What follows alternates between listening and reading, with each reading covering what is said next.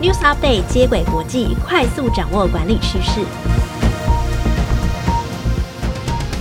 听众朋友，大家好，我是经理人月刊的采访编辑简玉璇，我是经理人月刊实习编辑刘佩琪，欢迎收听经理人 Podcast 的接轨国际。在这个单元中，编辑团队会精选国际财经管理杂志，提供导读和解析，帮助读者掌握管理趋势。今天要分享的主题有：只有二十二趴企业承诺减碳。企业减碳行动该从何做起？获得近十九亿加密货币捐赠，乌克兰如何用数位力面对战争？疫情加重 HR 工作负担，帮助员工的同时，也要懂得舒压。嗯，第一则新闻讨论到减碳问题哦，因为现在实施近零碳排已经是台湾和全球的趋势。那我这边想请问，就是研究生代表佩奇，你在学校有没有感受到这样子的氛围呢？呃，我其实是有感受到，就是像我们同学间在讨论的时候，会慢慢将重点从 CSR 转到 ESG，所以大家对于这个议题还是稍稍有一点点就是共识这样子。嗯嗯、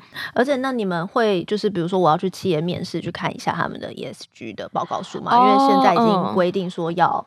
呃，上市商规会建议都要揭露了吗？像我们班有一些比较关注 ESG 议题的人，他们呃可能在找实习公司啊，或者是自己在看一些报告书的时候，也会去找一些企业他们 ESG 调查的报告来看，这样子。嗯，所以听完学术界代表的发言，我们来看一下实际的数据好了。就二零二二年的三月底，其实有五千家企业呢参与联合国的零碳排运动，那承诺二零三零年呢将全球碳排减半。那二零五零年呢，要达成净零碳排的目标。那二零二二年的参与的数量呢，是前一年的两倍。但对多数企业来讲呢，实现净零碳排还是非常的难。美国 PwC 呢，在二零二一年联合国气候变迁大会期间呢，他就针对呢全球八十九个地区呢，共四千四百四十六位的 CEO 调查，只有二十二趴的受访者表示他们已经做出了净零碳排的承诺，代表有八成还未做出承诺，或是正在努力评估是否能达成目标。而在愿意承诺的公司，以电力、自来水、天然气或者是瓦斯等行业为主，年营收在两百五十亿美元以上的企业呢，有六十六点七趴做出承诺，但年营收低于一亿美元的企业呢，就只有十趴。那美国 PwC 就指出，上市公司做出净零承诺的可能性会是私有公司的两倍多，就代表其实针对气候变迁来采取行动的企业，往往还是资源多而且收入高的，也就是说。一间企业到底能不能来做减碳，其实还是回归到有没有钱。因为如果要达到零碳排的话，要烧前期啊。真的是很多。嗯啊，不过这边有一个蛮有趣的调查，就是指出企业无法落实减碳的原因，不是因为没有钱。而是因为没有技术和不知道减碳的方法。PwC 的调查指出呢，仅有少数，大概是二十二趴的 CEO 表示，企业是因为经济压力而无法履行减碳承诺。五十五趴的表示呢，没有能力测量呃温室气体的排放量。然后五十二趴呢，则指出说自己的产业没有既定的减碳方法。因此，大企业它能够先做的原因呢，在于他们能够投资呢，然后有研发能力，然后将减碳技术做到位。但是我自己听到数据说只有二十二趴企业承诺减碳，我自己听了有一点点紧张诶，因为我们可以想象一下，三十年后大概是二零五零年，台湾和全球都要完成净零碳排嘛，那每年势必都要达成一些阶段性的目标，像是台湾国发会在三月底的时候就公布台湾二零五零年净零碳排的路径图，那在二零五零年呢，再生能源的电力占比大概是六十趴，预计在二零三零年的时候，我们要砸将将近九千亿来投入净零转型。嗯，从阶段性的里程碑来看，就是因为我觉得三十年可能很难想象，我们可以先想象八年后，就是二零三零年，风力和光电的装置容量大概要十亿瓦，也就是目前的大概三倍多。然后二零四零年，也就是在十几年后，我们的新售的汽车要全部都电气化，也就是说，中油或台塑这种加油站可能就会变少。取而代之的可能会是很多的充电桩，所以大家如果要买车的话，真的可以先锁定电动车。那你觉得它很贵没关系，我们上一集其实有讲到，就是呃五菱宏光的 Mini EV，只要一台十二万，一台十二万可以买那个就是电动车嘛。然后但是呢，回过头来我们可以去看到台湾的产业形态还是都是中小企业为主。那各个产业呢，在近邻转型上其实就会比较辛苦。那买绿电可能就是比较好，就是。快然后直接降低碳排的方式。那大家也会很担心，说我这些绿电会不会被大企业包走？这是真的吗？国发会的主委龚明鑫就表示，目前绿电有比较大的比例还是被台电买走，但主要的原因是因为台电他们有减排的这个需求。那他也说，现在是一个绿电的过渡期，所以等二零二五年到二零二七年的再生能源大量释出以后呢，就会保有一定的比例给中小企业。那针对企业征收碳税，那环保署的署长也表示，气候变迁因应法已经在四月底的时候就已经进立院审议了，所以无论是碳盘查或者是碳费的征收，也都会采取以大带小的模式来进行，避免去对中小企业来造成太大的冲击。回归最重要的问题就会是说，如果中小企业它想要有一些减碳的行动，它应该要怎么做比较好？美国 PwC 给的两个建议，第一个就是你要去订立永续目标，因为你有目标，大家才会呃，我有那个方向，我才会有一些执行力嘛。那他调查指出呢，其实只有三十七趴的企业将温室气体排放量纳入长期的战略目标，远不及提升客户满意度的目标的。七十一趴，就是说企业比较偏好将客户满意度列为长期目标，而不是温室气体排放量。那这边他也提醒说，经营团队应该要跟董事会去沟通永续的价值、长期的效益，而强调企业的发展不该只着重短期的财务目标。那第二个方式呢，就是培训组织的新技能，透过教育训练或者是外部征才来养成碳排计算啊，或者是永续专案管理计划等人才。虽然目前看来，沟通永续或者是开始着手。来进行减碳行动，对中小企业来讲，看似还不是非常急迫的事哦。但是台湾是一个国际经济贸易体，所以现在国际大厂的订单都要求一定比例的绿电，甚至有可能是要求零碳排。那从长远来看，其实近零转型还是势在必行啦。嗯，当然从自身做起也是蛮重要的，比如说随身携带环保餐具、吸管啊，讲起来。唯心虚，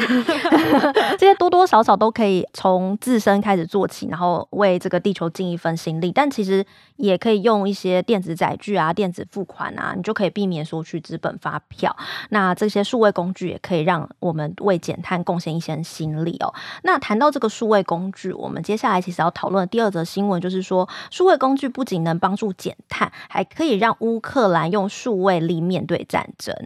呃，俄乌战争其实现在已经打了。呃，两个多月了嘛，那全球其实都在关注这场战争，因为打仗呢，其实输呃，除了需要武器啊、人力或财力以外，其实刚刚所提到这个数位实力也是蛮重要的一环。我觉得很像我们在面对 COVID-19 的时候，就是比如说我们要用呃拍口罩啊、打疫苗啊，其实也都是需要这些数位工具，对不对？对，有一点像是。那乌克兰的数位转型部长呢，就指出，乌克兰政府先前进行两年多的数位转型大计，像是官方网站。或者是一些 APP 的建制，那这段期间所累积的数位实力，都在这次的俄乌战争里面充分的发挥。例如，战争一开打的时候，乌克兰就在两日内要政要人员，然后把一些关键的资讯移到及时的通讯软体 Telegram。呃，Telegram 其实就是跟 Line 有一点像的一个软体上面。嗯、那他所有的策略都会在这个群组当中去讨论或定夺，那确保这个机要不被俄罗斯拦截。那乌克兰除了用 Telegram 来传递重要要的军要机密以外呢，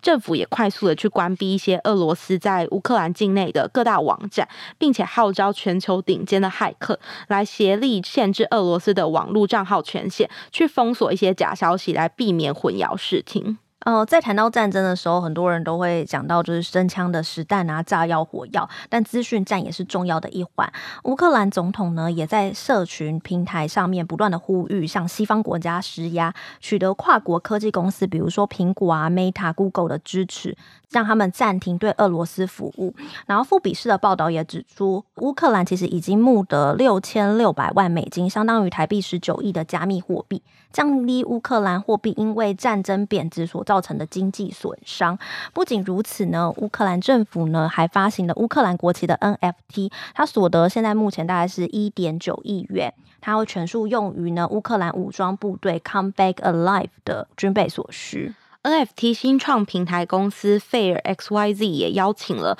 国内外的艺术家共同打造一个原历史战争博物馆的地方。那首波就推出五十四个 NFT，于乌克兰时间三月底的时候发行，总发行量大概是五千到七千个。那打开销售平台，我们就可以看到作品它是依照一个时间序列来排列，例如编号一的 Day One 五点四十五分，其实就是描述俄罗斯宣布开展军军事行动的一个时间点，那编号二十九号 Day Two 十点三十七分，指的就是芬兰表态力挺乌克兰的时间点。芬兰其实也提供了五千万美元，大概是新台币十五点七亿元的援助。那这项活动所有的收入呢，也都会用来支持乌克兰的人民。诶，我觉得这个蛮有趣的，因为它一个 NFT 大概是卖一万八左右哦。因为像过去我们通常都是国家如果发生一些天灾或援助的时候，我们最常见就是用捐款号码，然后直接把我的钱捐出去嘛。那没想到现在也可以捐虚拟货币，就是你取得那个还蛮有意义的，因为每一个都代表这个战争的行动的纪念点，然后你又可以把这笔钱然后拿去为这个战争付出，这样子就是如果他们有需要物资的话。那因为这次俄乌战争，全球的金融市场其实也大震荡，像美股、欧股、亚股，其实都像坐云霄飞车一样起起落落。但是加密货币的交易量是大涨，这似乎也凸显说数位货币的交易的重要性。大家也在推测说，加密货币或许会是新时代的避险工具。嗯，俄罗斯目前入侵乌克兰已经过了两个多月，那蛮多人也去关心说，这场战争到底何时会落幕？不过，联合国秘书长就表示，一切都要等到俄罗斯决定要结束的时候，这场战争才会正式画下句点。那在这之前呢，乌克兰的士兵还是得继续抗战。嗯，这可以想见，乌克兰境内的人民和政府其实都还是处于高压的状况。那他们的相关的新闻呢，也很值得大家持续的关心。那最近另一个让大家压力大是说，疫情又升温了，虽然。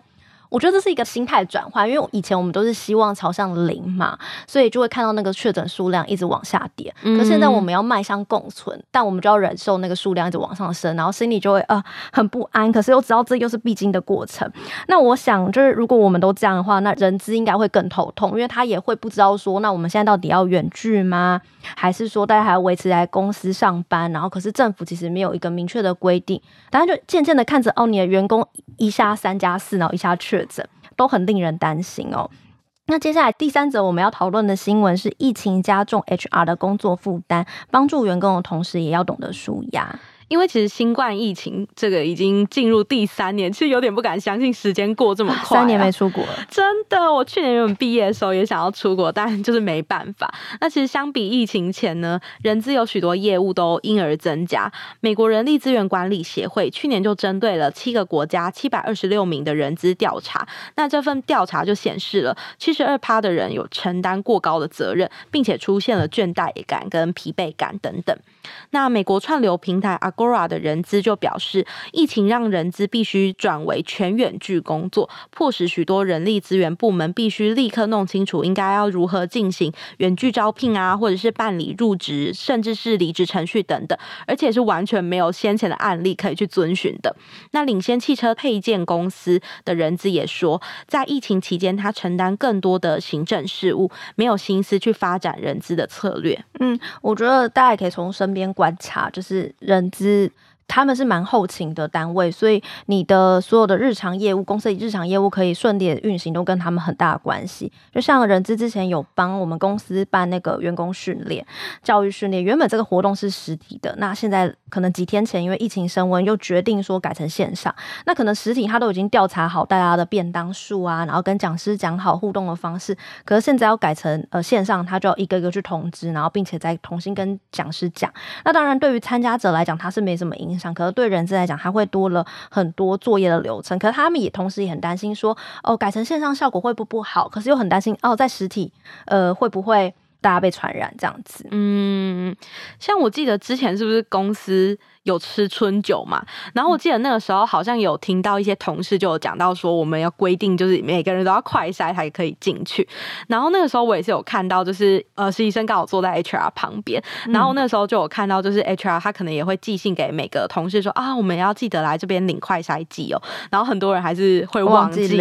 对对，那如果是现在的话，就是 HR 要求大家快筛，但他现在。快筛都抢不到的情况下，也要去抢快筛，这也是一个问题。对啊，那这样人资要怎么去疏解这样的疲惫跟压力呢？美国职场的心理健康中心主任就指出，七十趴的倦怠责任其实是在于组织，然后三十趴是来自于个人，就是要自己去想办法。那减少倦怠可以从以下两个方式去着手。第一个就是高层要支持人资部门，像刚刚提到的美国串流媒体的 Agora 人资，他就指出，以往是他是唯一的 HR，所以过去两年内公司就壮大整个规模，也重视了人资。现在他们就有三位 HR 可以来一起进行一些日常事务，所以组织其实可以跟人资一起去思考该如何去分担工作，来减轻整体的压力。嗯，那第二个做法其实就是练习关机。你在得到公司的支持，有了多的人手来分担工作的话，呃，那你现在的话，你就要靠自己来舒压。像是你可以练习正念啊，或者在行事历上安排